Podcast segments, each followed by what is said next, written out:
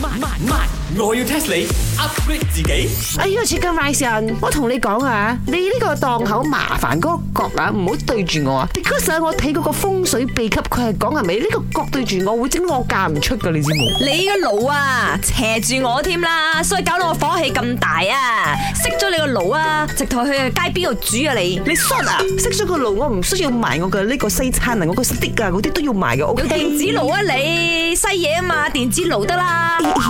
Chicken Rice 人啊，你顧你你顧你，你坐喺 corner 嗰度嗰個阿伯啊，我攞住羅庚嗰個啊，做咩？佢坐喺嗰度好耐咗咧。佢成日嚟呢度嘅呢排，我覺得佢係嚟睇你啦，佢成日及住你嘅。哦呢啲啊，誒誒，hello hello，阿伯你好啊。點解我會係阿伯？ 點解？我明明唔係阿伯嚟嘅哇！哦你着喎。到唐山阿伯古裝咁樣，仲唔係阿伯？阿伯啊，聽呢個 Chicken Rice 人講，你一直及住我喎。因為我見你嘅樣好似想 想投住香咁， 所以我咪望你兩眼咯。哦，頭炷香，I know。我細細個啊，喺 Paris 睇呢個呢咕呢咕新年賽啊，呢個 Andy Lau 同埋呢個 Gigi 梁啊，呢個 Gigi 梁你哋知邊個冇？梁詠琪啊，你知個 Rice 成日聽佢嗰首歌代得啦拍得嘅。啦得啦，做咩啊一隻二咧？俾你講個字字料咧，我哋已經冇播佢歌一百年啦。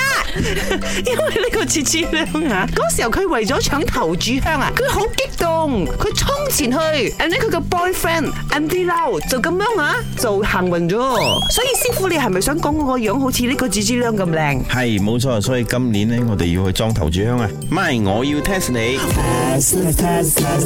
哇哇哇！Chicken Rice 人，而家咧連個阿伯咧都識 test 我哋咧，好勁啊！呢個阿伯，好明顯，佢想揾話題同你傾啦。咁我考下你啦，乜嘢係頭炷香先？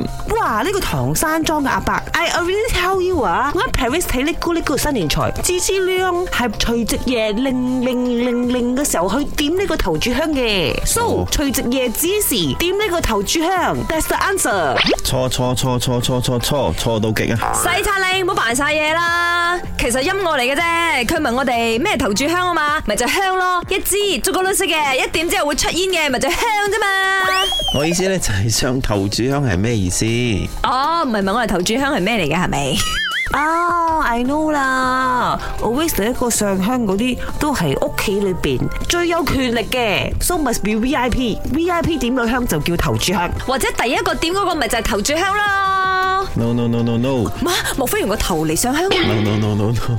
你講個 answer 俾我哋知好唔好啊，阿伯？咁第一咧，我唔係阿伯，咁呢個好重要。 係係喎，你叫咩名啊？其實 我叫偉軒大師，OK。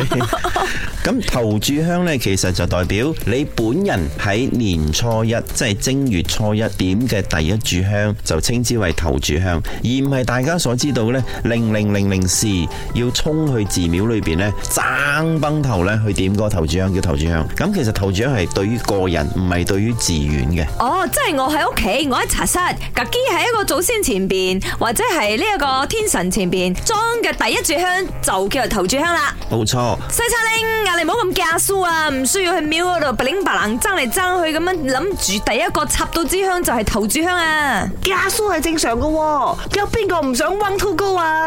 本故事純屬虛構，如有雷同，實屬巧合。星期一至五朝早六四五同埋八點半有。我要 test 你 upgrade 自己。